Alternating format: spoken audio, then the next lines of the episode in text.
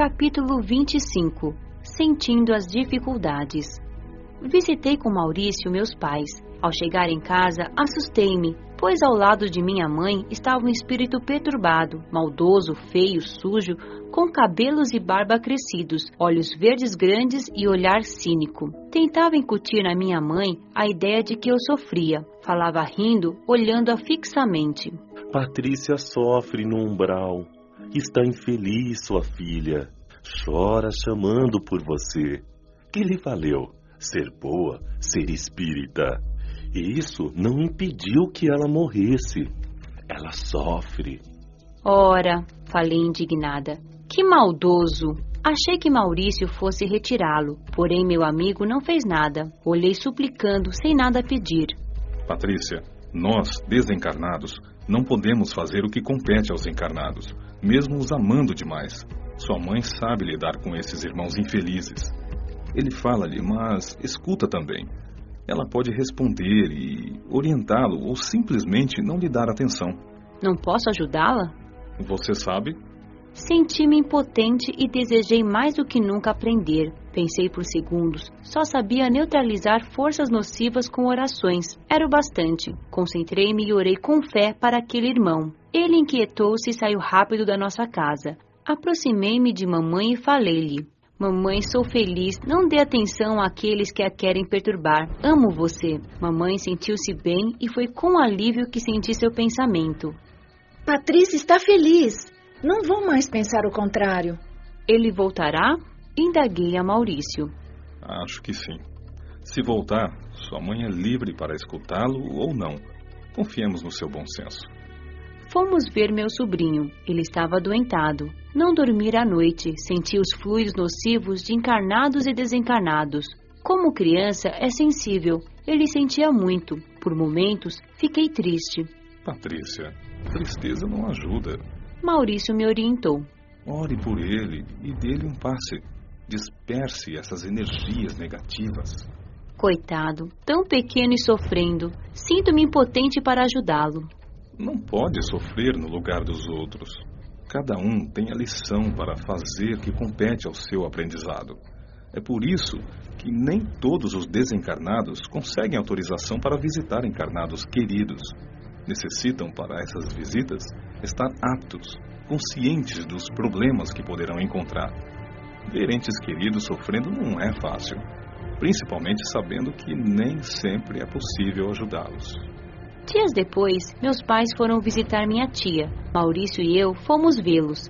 Meu pai estava recebendo muitos ataques das trevas e com ele todos de casa. Mais do que nunca, esta frase veio à minha mente como certa: onde há luz, as trevas tentam apagá-la.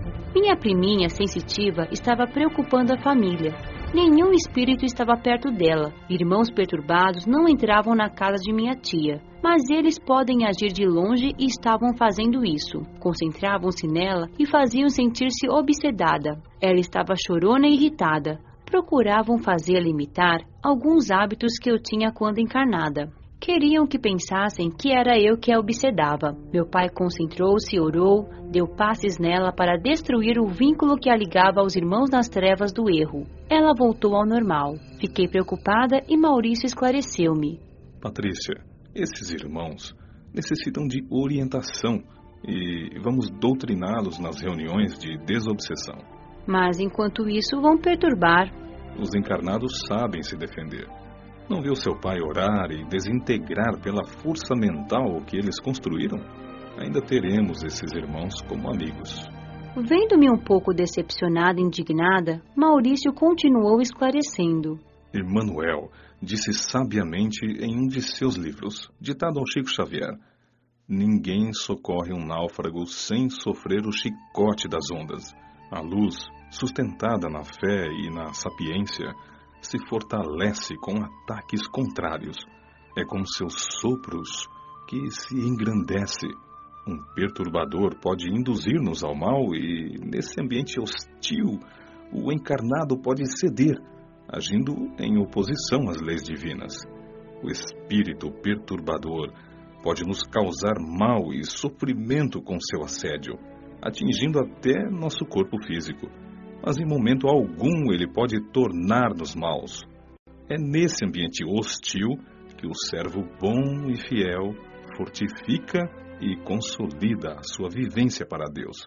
Por isso, se impedirmos que um ente querido seja testado pelos espíritos, pode acontecer que se sinta frustrado, pois não tem certeza de que, se passar novamente pela mesma situação, terá forças para superá-la. Porque, Patrícia, há uma grande ilusão em muitos que creem quando esperam um céu sem problemas. Oposição e composição fazem parte da atividade da criação divina. Dialogando sobre esse ponto, vem-me à lembrança o chamamento do grande mestre. Vinde a mim todos os que trabalhais e vos achais carregados, e eu vos aliviarei. Tomai sobre vós o meu jugo e aprendei de mim, que sou manso e humilde de coração, e achareis descanso para vossas almas. Porque o meu jugo é suave e o meu peso é leve.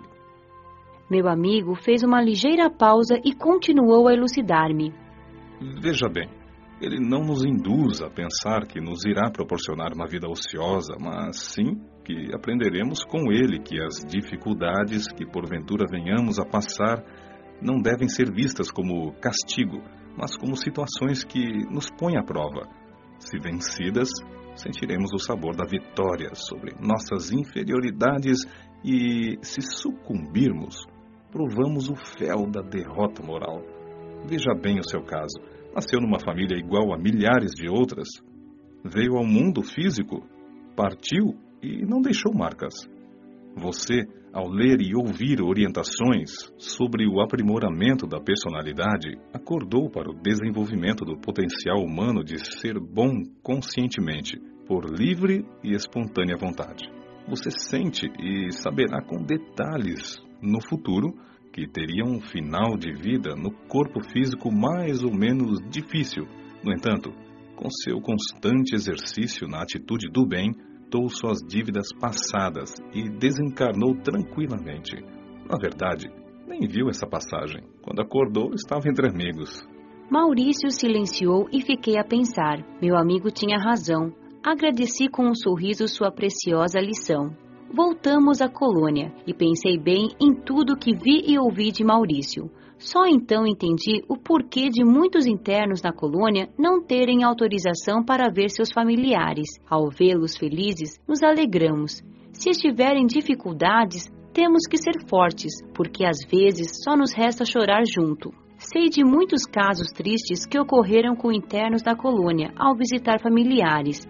Não é fácil, por exemplo, para uma mãe ver seus filhos pequenos, órfãos, às vezes jogados na rua, ou com alguma madrasta a judiar deles. Ou para um pai ver seus filhos brigarem pela fortuna, ou um filho roubando o outro, e a filha ou o filho verem os pais maldizerem a Deus pelo seu desencarne. Não é fácil saber aqui, desencarnado, de traições e de entes queridos que se afundam no vício. Necessitam os desencarnados estarem preparados, firmes no conhecimento para superar esses fatos, porque do contrário podem desesperar-se. Mesmo para os que aprenderam a amar a todos como irmãos, os que pelo estudo e trabalho tornam-se moradores da colônia servos do Pai, sentem os sofrimentos daqueles a quem amam. Só os que sabem entendem que tudo tem razão de ser, que mesmo os amando não podem interferir no seu livre-arbítrio e que a colheita pertence a cada um. Nesses momentos solidários com o sofrimento de entes queridos, vem-me à memória o aparente desabafo do gigante genial Nazareno, na sua célebre frase: Ó geração infiel e perversa, até quando estarei convosco e vos sofrerei?